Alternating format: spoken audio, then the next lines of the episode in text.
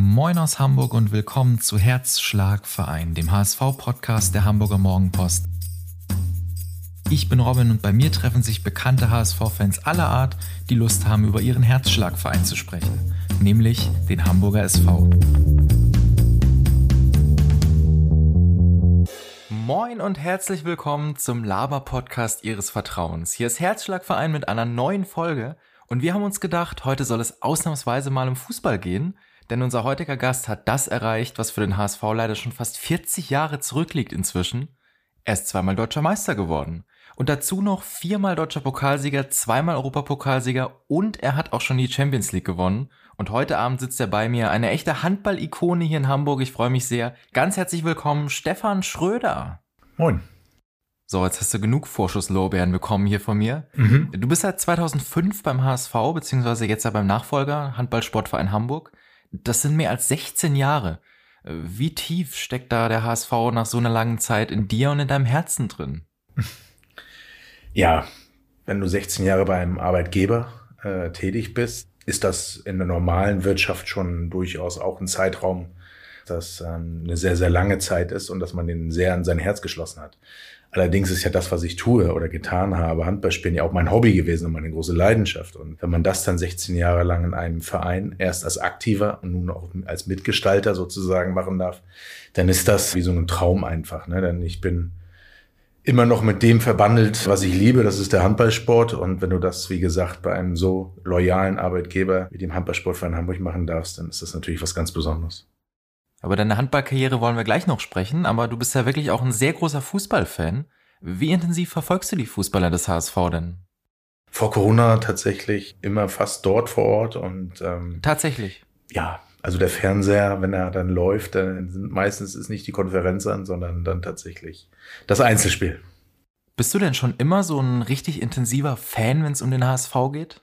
Ja, also durchaus hat man da die Haut im Herzen. Ich habe 1988 oder in den 89 war es tatsächlich, bin ich im Osten groß geworden und direkt nach dem Mauerfall hat mein Vater ein Fußballturnier hier drüben gehabt und hatte von einem anderen Spieler sozusagen ein Poster geschenkt bekommen und das war ein HSV-Poster und das hing unterschrieben, glaube ich, zehn Jahre in meinem Kinderzimmer und das war so die ersten Berührungspunkte mit dem HSV. Da war ich sieben oder so, ja.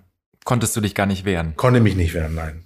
Hat das später auch deinen Wechsel zu den Hamburger Handballern beeinflusst? Nein. Nein, leider nicht. Also da sind die Berührungspunkte ja nicht so gegeben gewesen. Und ich war ja zu dem Zeitpunkt in Flensburg auch unter Vertrag bei einer Spitzenmannschaft in Deutschland. Und ja, die Chance tatsächlich trotzdem hierher zu kommen, bekommt man nicht so oft. Und dementsprechend hatte ich mich auch relativ zügig dazu entschlossen, meinen Vertrag in Flensburg aufzulösen und hier in, in Hamburg zu unterschreiben.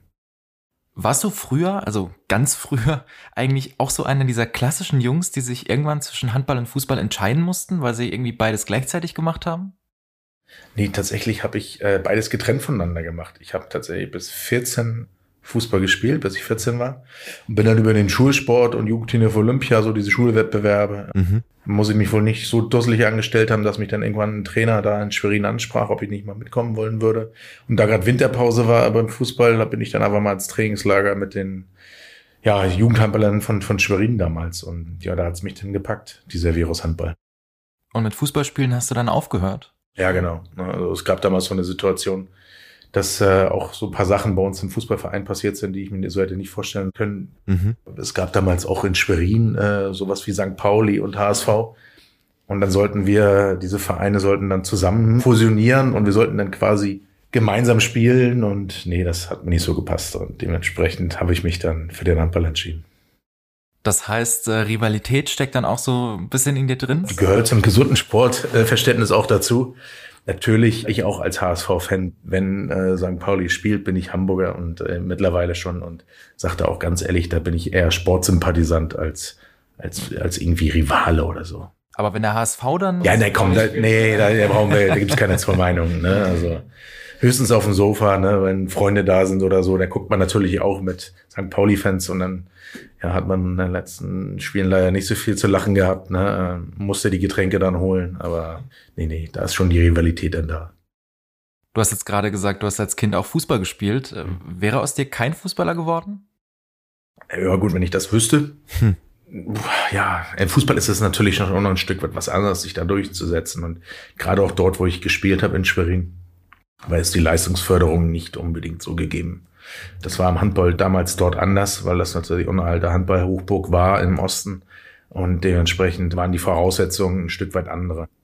Aber natürlich wissen tut man das nicht. Nee. Warst du denn ein guter Fußballspieler?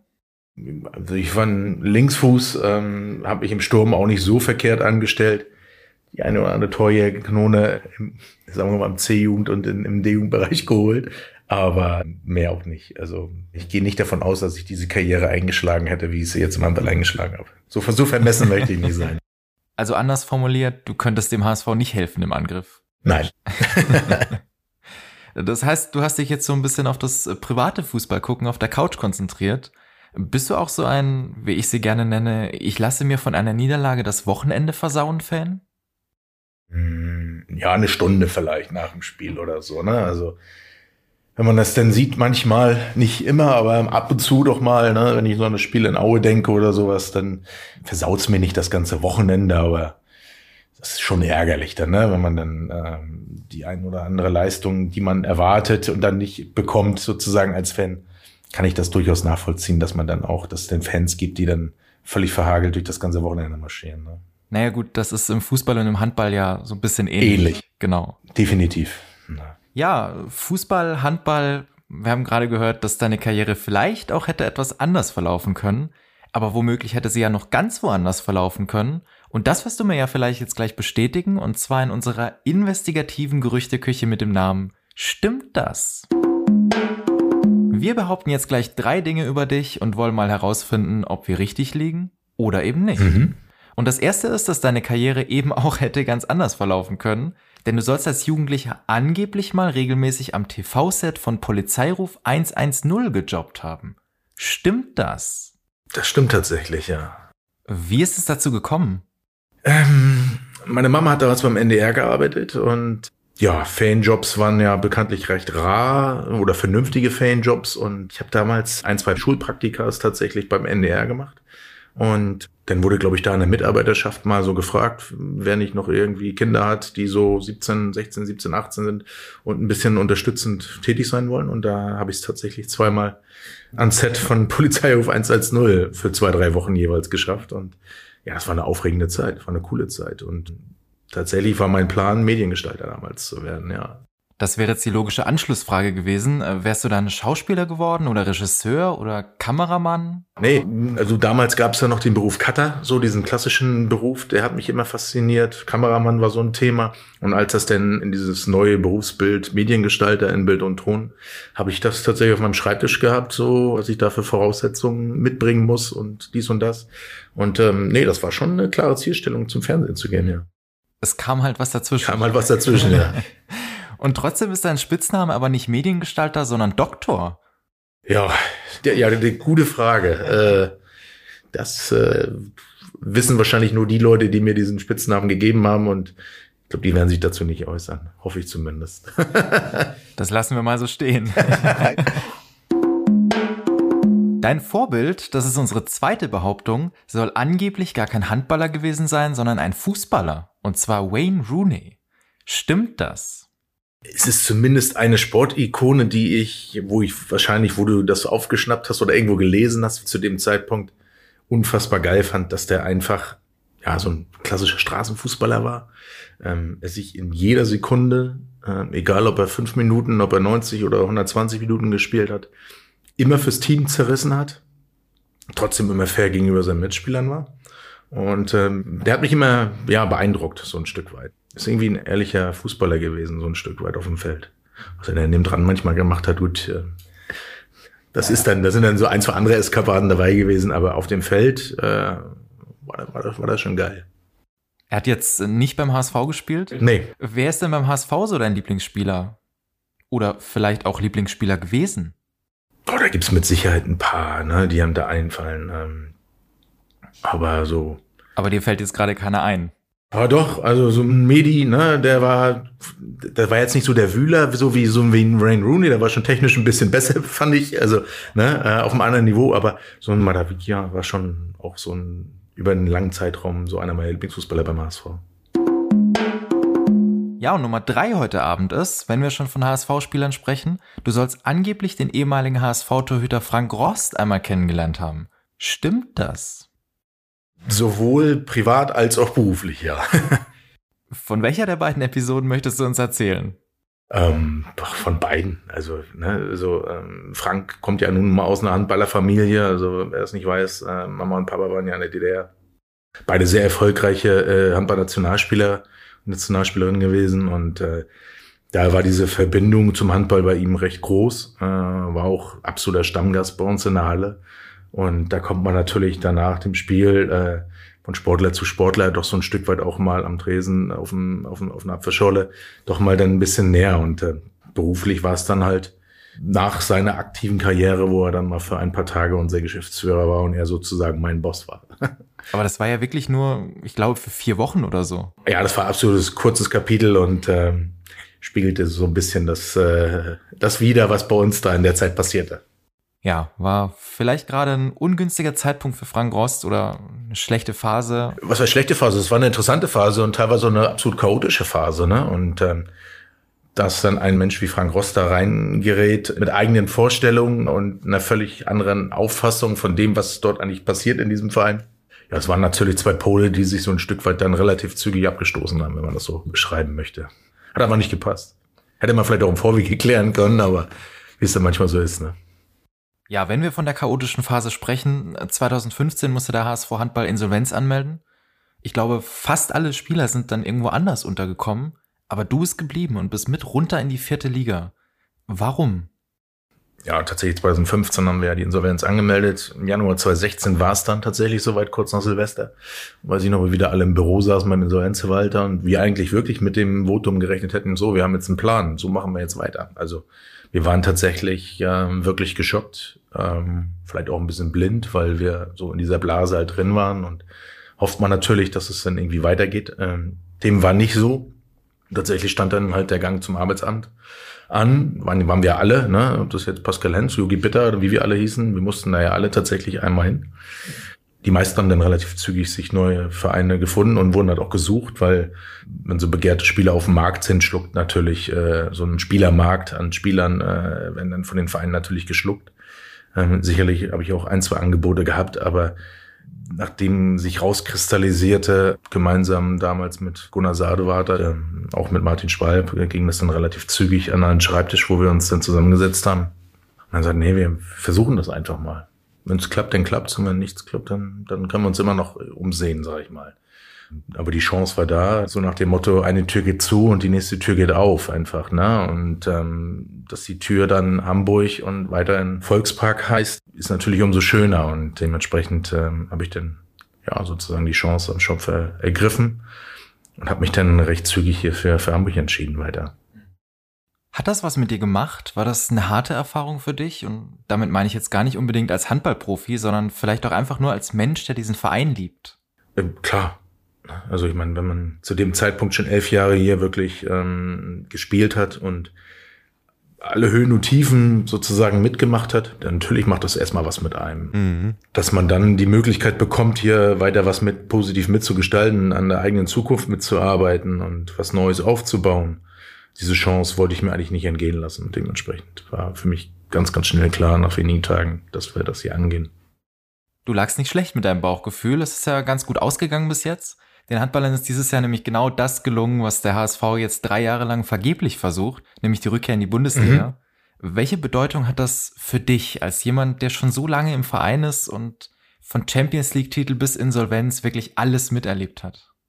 Ähm, das ist, glaube ich, nicht nur für mich so. Ne? Da kann ich, glaube ich, für viele Spieler sprechen, die jetzt hier bei uns im Kader noch sind, ne? die tatsächlich teilweise aus der vierten, ein Großteil aus der dritten Liga sozusagen mitgewachsen ist mit dem Verein und dann diesen Schritt zu machen, das ist sicherlich was ganz, ganz Besonderes. Und ähm, da will ich mich nicht nur in Vordergrund spielen, sondern das ist tatsächlich ähm, für ganz viele von uns im Verein ja was nicht Alltägliches und auch nichts, was nicht wirklich zu erwarten war. Dementsprechend, ja, es ist was Besonderes, auf jeden Fall. War es das auch für dich persönlich? Dieser Moment des Aufstiegs ist sowas vergleichbar mit einem großen Titel, Meisterschaft, Champions League oder so? Tja, wenn ich jetzt als Passiver im Verein den Champions League-Titel äh, gewonnen hätte, glaube ich, dann würde ich sagen, das ist, glaube ich, ähnlich. war ich das erste Mal sozusagen neben der Platte und nicht auf der Platte und habe sowas erlebt. Man nimmt das anders wahr als als Spieler, mhm. aber grundsätzlich sind das zwei wunderschöne Titel sozusagen, wenn ich das mal so sagen darf, die dem Verein sehr gut zu Gesicht stehen. Ob jetzt Champions League oder Aufstieg in die erste Liga, ich lasse das mal völlig wertfrei stehen. Deine aktive Karriere ist ja eigentlich beendet und du bist jetzt neben der Platte aktiv. Ich hatte es vorhin schon kurz erwähnt im Nachwuchs der Hamburger Handballer. Aber du bist zuletzt ja auch ab und zu ja nochmal aushilfsweise aus der Rente zurückgekehrt und hast dem HSVH in dem einen oder anderen Spiel mal kurz ausgeholfen. Mal rein hypothetisch, würde es dich nicht reizen, nochmal Bundesliga zu spielen? Sowas lässt einen natürlich nie los. Denn wie gesagt, das ist ja das, was man eigentlich von morgens bis abends 25 Jahre gemacht hat. Aber nee, ich kann es mir nicht mehr vorstellen. Ob ich es gerne wollen würden können, äh, das ist eine andere Sache. Ne? Aber nee, es war eine geile Zeit und ähm, ich glaube jetzt tatsächlich im Juli, am 40. Geburtstag, war jetzt so der Punkt gekommen. Nee, jetzt ist wirklich Schluss. Ne? Also das ist die Zeit ist jetzt vorbei und das sind andere junge, junge hungrige Spieler und würde nee Feierabend Ende, um es abzukürzen. Aber natürlich hat man Bock. Ja, ich merke schon, das kribbelt immer noch. Ja, klar kribbelt das. Also ich glaube, es wird auch immer ein Leben lang kribbeln. Wer das einmal erlebt hat, auch von so einem Derby mit 10.000, 11.000, teilweise 13.000 Zuschauern in der Halle, natürlich kribbelt das. Also da würde ich lügen, wenn ich sagen würde, nee, kribbelt nicht. Aber geht halt nicht mehr. Man könnte ja jetzt auf die Idee kommen und die Wege des HSV und des HSVH beziehungsweise der Handballer so ein bisschen vergleichen. So Ende der 2000er Jahre noch so richtig erfolgreich und dann ging es so ab 2015, 16 so ein bisschen bergab und naja, im Fußball dann halt irgendwann auch mit dem Abstieg in die zweite Liga. Siehst du da Parallelen zwischen den Fußballern und den Handballern? Oh, ist natürlich ein bisschen Äpfel-Birnen-Vergleich. Mhm. Ich würde sagen, das ist eher eine sportliche Talfahrt beim HSV als eine wirtschaftliche. Natürlich bedingt sich das, bei, gerade beim Fußball. Der Abstieg in die zweite Liga und äh, der Nicht-Aufstieg direkt danach. Ich glaube, der tut ganz schön weh, ne, auch finanziell gesehen. Denn wie gesagt, wir wissen alle, um welche Gelder es im Fußball geht, ne? also gerade die TV-Gelder und, und, die, und das Ranking sozusagen in Abschlusstabelle und alles, was dazu gehört. Mit Handball, glaube ich, gar nicht zu vergleichen. Null, gar nichts. Ne? Da kriegen alle das Gleiche in der Handball-Bundesliga und das ist verschwindend gering und damit ist eh nur ein Tropfen auf dem heißen Stein, sag ich mal, in so einem mittleren einstelligen Millionen-Etat-Bereich, sag ich mal. Das ist, ja, das ist nix, ne? Also so, und im Fußball tut das natürlich extrem weh und auch, äh, selbst wenn man die letzten Jahre, ohne jetzt Corona, die Zuschauerzahlen beim Fußball angeguckt hast, war das ja immer noch gleich. Also es ist ja nicht so, dass die jetzt nicht gekommen sind, die, die Fans ins Stadion. Ne? Und das sind ja ein Großteil der Einnahmen auch, auf denen der HSV auch weiter bauen kann und dementsprechend ist diese sportliche Talfahrt ähm, so ein Stück weit der Auslöser jetzt, dass tatsächlich es immer schwerer wird, auch weiterhin um den Aufstieg zu spielen. Die Kohle muss ja irgendwie reinkommen beim HSV. Man hat jetzt einen neuen Weg mit jungen, talentierten Spielern, hat man eingeschlagen. Muss man mal gucken, in welche Richtung das geht. Du als Handball-Nachwuchsmann unterstützt doch sicher so einen Weg total, oder? Ja, mit Sicherheit, klar. Ne? Also wenn du bei uns äh, opfernig für den Jugendbereich bist und siehst, dass fünf, sechs Spieler, die hier in der eigenen Jugend gespielt haben, jetzt im Erstligakader stehen und dort wirklich auch nicht nur irgendwie zweite oder dritte Geige spielen, sondern da wirklich vorangehen und sich immer noch von Woche zu Woche weiterentwickeln. Das ist wunderschön zu sehen. Und äh, dementsprechend ähm, finde ich den Weg, den der HSV jetzt geht. Man hat es auf einem anderen Weg versucht, hat nicht funktioniert und jetzt muss man halt mal probieren aber da gehört natürlich ein langer Atem dazu, ne? Und da bezweifle ich manchmal, dass das tatsächlich in Hamburg auch so gewollt ist mit diesem langen Atem. Und da müssen wir mal, mal gucken, wo die Reise hingeht. Glaubst du, der HSV hat den langen Atem nicht? Ich wünsche ihm den langen Atem, denn die jungen Spieler, wenn wir jetzt mal auf die Verpflichtung gucken, die sind alle so zwischen 19 und 22 irgendwie. Gut, Glatzel hast du so einen etwas erfahrenen Spieler geholt, der mit 27 ja jetzt auch noch nicht mega alt ist. Aber ansonsten ist da echt junges Gemüse dabei, in Anführungsstrichen. Ne? Und äh, die müssen natürlich noch wachsen und reifen. Und dementsprechend hoffe ich, dass der Trainer das Vertrauen weiterhin bekommt. Und auch, das ist ja nicht nur die sportliche Führung beim ASV, sondern da gehören ja auch Medien und Fans dazu. Ne? Und dementsprechend bin ich mal gespannt. Bist du denn ein geduldiger Fan? Ja, wir, wir haben es ja gesehen, dass es nicht anders funktioniert. Ja. Ne? Also ähm, ich hätte mir vielleicht mit Jon auch gewünscht, dass er vielleicht noch, dass er weitermacht, noch ein Stück weit. Aber da gibt's natürlich, fragst du zehn Leute, kriegst du zehn verschiedene Meinungen zu. Ne? Also da kann sich ja jeder selber seine Meinung bilden. Aber also wenn jemand eine Chance bekommt, finde ich, hat er auch das Recht, sie zu nutzen. Ne? Und ähm, manchmal ist das dann halt beim Fußball relativ zügig. Ne? Und äh, dann ein halbes oder ein Jahr so viel bewirken kannst. Boah, schwer. Also würdest du sagen, dass ein langer Atem bedeutet, dass man vielleicht auch noch mal ein Jahr in der zweiten Liga eine Runde drehen muss? Ja. Also ich glaube, diesen Preis muss man irgendwann zahlen. Denn äh, wenn du ewig immer an dieser Stellschraube drehst und dann wieder noch einen neuen Weg einschlägst und nach, dann fällt uns wieder meine, nee, jetzt drehen wir es mal, jetzt versuchen wir es mal so. Ich glaube, dann machst du dich auch irgendwann unglaubwürdig, ne, so ein Stück weit. Also wenn du jetzt diesen Weg gehst, glaube ich, musst du dich einfach mal positionieren und sagen, nee, gut, wir machen das jetzt. Ich glaube, wenn dann dieses Vertrauen in diesen Jungs auch aussprichst und nicht dieses zum Siegen verdammt zu sein, sage ich mal, und zum Aufstieg verdammt zu sein, äh, ich glaube, dass das existenziell wichtig ist für das Fortbestehen beziehungsweise auch ja die Chance zu wahren, wirklich jetzt nicht ewiger Zweitligist zu bleiben, sondern wirklich den Sprung wieder nach oben zu schaffen. Also um das zuzuspitzen, du als HSV-Fan würdest sagen, es wäre nicht schlimm, wenn der HSV nicht aufsteigen würde dieses Jahr?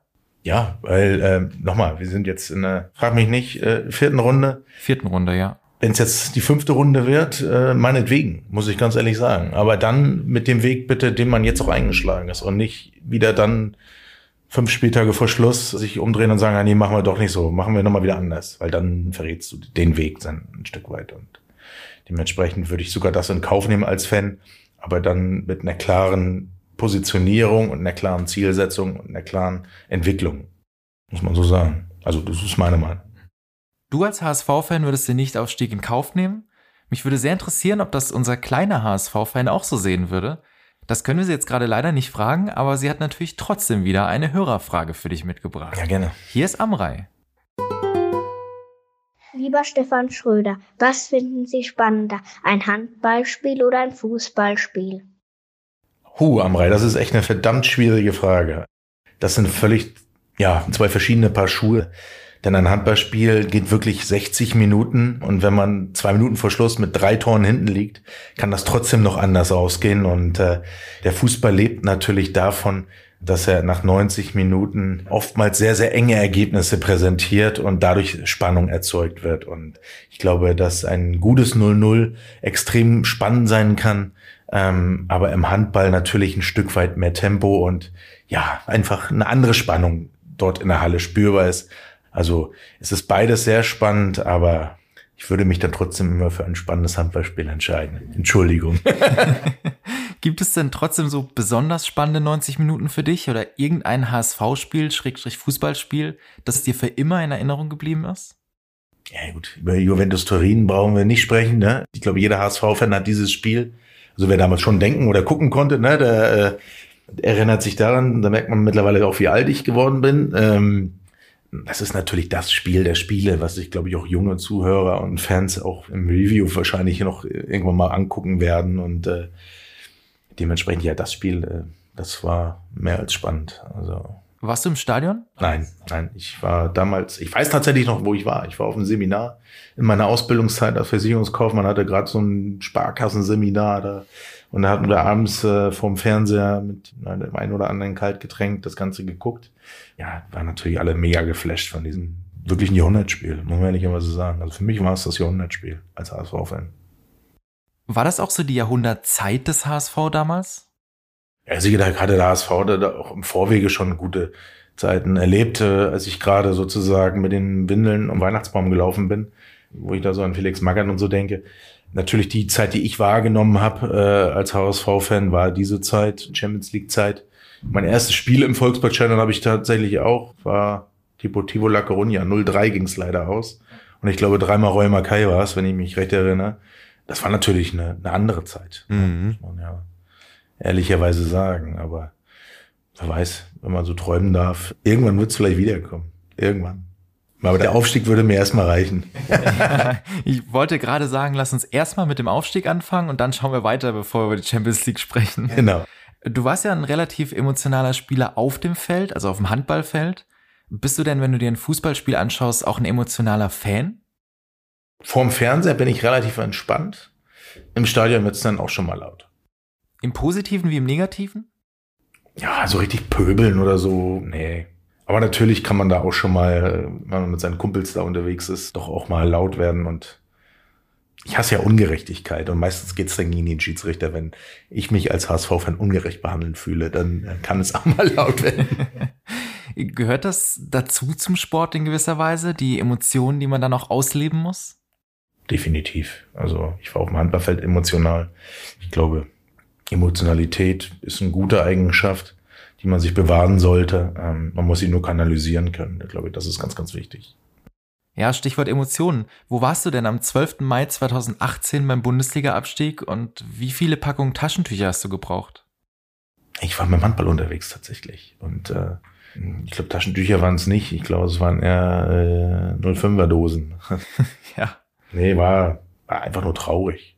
Muss man ja sagen. Ne? Also, Der Tiefpunkt für dich als HSV-Fan? Ja, schon. Also war so ein Moment, der, ja, ich meine, als HSV-Fan war man immer der, man war unabsteigbar. Ne? Und der Verein war unabsteigbar, die Uhr, alles, was da so, dieser Mythos, der da so zusammenhängt. Und da ist schon so eine kleine Welt zusammengebrochen. Also das muss man schon sagen. Und ist jetzt nicht so, dass ich mich vors nächste Auto werfen wollte, um Gottes Willen, aber es war schon ein Moment, der mir auch so erstmal vor Augen gezeigt hat, ja, ist doch nicht alles für immer, ne? Hoffen wir mal, dass es im Mai, beziehungsweise im Mai, Juni dann so zwei positive Emotionen gibt. Meinst Relegationsspiele oder? Weil du zwei saßt, Hin- und Rückspiel. Ich dachte mehr an den Aufstieg des HSV Fußball und, Und den den Klassenerhalt. Klassenerhalt der Hamburger Handballer. Okay, ja gut, unterschreibe ich. Würdest du das so unterschreiben? Also Ja, glaubst du, dass beide ihre Ziele jeweils erreichen können? Soll ich mich weit aus dem Fenster lehnen? Ja, bitte. Ich glaube, es ist tatsächlich einfacher, die Klasse zu halten für uns nach dem tollen Start. Soll nicht jetzt überheblich klingen, um Gottes Willen, aber wir haben jetzt so viel Selbstvertrauen. Und man sieht, welches Potenzial diese Mannschaft mitbringt. Und ich gehe fest davon aus, dass wir uns noch weiter steigern können und äh, doch für die eine oder andere Überraschung sorgen können. Nichtsdestotrotz heißt es da auch hart arbeiten und sich nicht zurücklehnen, um Gottes Willen. Aber die Fußballer werden das echt, echt verdammt schwer haben. Mhm. Also es ist super eng, ne? Wir haben noch nicht mal ein Drittel oder knapp ein Drittel der Saison gespielt, ne? Aber das wird schon, wird schon eng werden, ne? Also ich meine, wir haben einmal erst verloren die Saison, wenn mich nicht alles täuscht, aber auch noch nicht oft gewonnen, ne? Also nur mit Unentschieden steigst halt nicht auf, ne? Aber wir haben vorhin ja gelernt, es ist vielleicht ja auch kein Beinbruch, wenn man jetzt vielleicht ein Jahr. Nein, genau. Ne, deswegen, also natürlich würde es mich auch wieder ärgern, aber ich glaube, wenn man jetzt einen Weg geht und man würde ihn dann konsequent gehen, dann denke ich, sollte man das als Fan auch ein Stück weit in Kauf nehmen. Weil, wie gesagt, anders haben wir es versucht und ist keine Garantie. Dann habe ich zum Abschluss jetzt nur noch die Frage, kannst du gut verlieren? Nein, kein Nein. Stück. Dann wollen wir das jetzt mal auf die Probe stellen. Und zwar in unserer Nachspielzeit einer jeden Folge von Herzschlagverein. Hier ist Bundesliga oder. Und wir beide spielen heute Abend Bundesliga oder Ballkünstler. Mhm. Sie zu Hause kennen die Regeln alle, aber falls Sie sie vergessen haben, fasse ich sie gerne nochmal kurz zusammen, auch für dich natürlich. Drei Namen, zwei Möglichkeiten und nur eine richtige Antwort. Ich nenne dir gleich die Namen von drei Personen und du musst dich entscheiden, hat dieser sympathische Mann früher einmal für den HSV in der Bundesliga Fußball gespielt, also ist er ein ehemaliger HSV-Profi, oder ist er vielleicht doch ein aktueller Handball-Bundesligaspieler? Wow, jetzt bin ich gespannt. Das kannst du auch sein. Für beide, also Ex-HSV-Profi und aktueller Handball-Bundesligaspieler, gilt beide, sie müssen mindestens einmal in der Bundesliga aufgelaufen sein. Ist alles soweit klar? Kann Bist du bereit? Absolut. Dann hätte ich als erstes Peter Strohsack für dich. Ist ein Handballer. Bist du sicher? Ja. Das ist auch richtig. Ja. das ist ein Kollege, ist ein Rechtsaußen. Das ist völlig richtig, rechts außen bei der TUS N Lübbecke. Genau. Ausgebildet in Leipzig. Ja. Und auch das stimmt, verdienter Punkt für dich und ich kann dich hier nicht mal verunsichern. Um Gottes Willen. Werden wir gleich sehen. Ja, wenn wir nun Peter aus Lübbecke hatten, dann machen wir doch einfach mal weiter mit Peter Lübbecke. Würde ich jetzt HSV sagen. Würdest du HSV sagen? Ja. Dann liegst du wieder richtig. Ja. Aber ist mir aber trotzdem kein Begriff. Hat wahrscheinlich auch nicht so viele Spiele gemacht. Oder werde ich jetzt äh, Lügen gestraft? 25 Pflichtspiele, Mittelstürmer von 1972 bis 1973 Okay. und immerhin acht Tore. Eine gute Quote. Sollten wir vielleicht nochmal über eine... Mal reaktivieren. War das so eine Schröder-Quote in der Jugend damals? Äh, pff, ähm, nee, zur Jugendzeit hast du ja quasi in jedem Tor auch geknipst. Ne? Also zu C-Jugend und D-Jugend, wo es alle schön 8-5 ausging oder so. Ne? Dann war die Quote als Stürmer deutlich besser. Ja, und dann äh, werfe ich noch den dritten Peter in den Ring, nämlich Daniel Peterson. Oder Pettersson. Oder Pettersson, das darfst du entscheiden. Handballer. Handballer. Ja. Auch Lübbecke. Falsch. Aber er ist trotzdem Handballer. Äh. Er ist auch rechts außen, schwedischer Nationalspieler und im Moment in Magdeburg. Ja. Aber der spielt nie. Aber ich wette mit dir, wenn du noch Daniel Petersons suchst oder Pettersons oder wie auch immer man das ausspricht in Skandinavien, ich glaube, da wirst du noch zwei oder drei finden in der Bundesliga. Also für Pettersson. Ja, ganz bestimmt. Ja, aber beim HSV, nee. So bis Skandinavien hatten wir ja auch nie. Ja, in der Tat. Und ich muss dir leider auch sagen, dass du alle drei richtig hattest. Und ich habe nicht verloren. Das ist schon mal gut. Ja, Schrödi, auch wenn ich gerne noch weitermachen würde, wir sind für heute leider am Ende von Herzschlagverein angekommen. Danke, dass du hier warst, dass du dir die Zeit genommen hast. Ich hoffe, es hat dir auch ein bisschen Spaß gemacht. Absolut. Wenn du möchtest, kannst du jetzt noch jemanden grüßen. Ja, dann grüße ich natürlich alle HSV-Fans. Sehr gut. Ihr seid natürlich auch herzlich immer bei uns im Volkspark eingeladen, wenn wir spielen, einfach mal vorbeizukommen. Das lohnt sich auf jeden Fall. Und ich möchte heute nämlich auch mal noch jemanden grüßen, und zwar Alexander Bommes, der großer Fan von Herzschlagverein ist. Ganz liebe Grüße an der Stelle. Dem habe ich tatsächlich das ein oder andere Mal auch, ja, ordentlich einen verplättet, wie man das so schön norddeutsch sagt. Nee, wir haben tatsächlich gegeneinander gespielt. Ähm, er war links außen, ich war rechts außen und gerade seine Endkarriere sozusagen, meine Anfangskarriere haben wir uns das ein oder andere Mal auf der Platte, ja, ordentlich die Meinung gegeicht. Und wenn Sie zu Hause uns auch Ihre Meinung geigen wollen, wenn Sie Spaß hatten heute Abend, sagen Sie uns das, schreiben Sie uns, bewerten Sie uns. Wir freuen uns über jedes Feedback, das wir bekommen. Und das beste Feedback, das Sie uns geben können, nehmen Sie sich nächsten Sonntag um 18 Uhr nichts vor, denn die nächste Folge, das verspreche ich Ihnen, ist Musik in Ihren Ohren. Bleiben Sie sportlich, wir hören uns nächste Woche. Bis dahin. Das war's für heute mit Herzschlagverein. Wenn Sie Spaß hatten und Ihnen die heutige Folge gefallen hat, lassen Sie es uns wissen und abonnieren Sie unseren Podcast. Eine neue Folge gibt's dann nächsten Sonntag um 18 Uhr. Tschüss und bis dahin.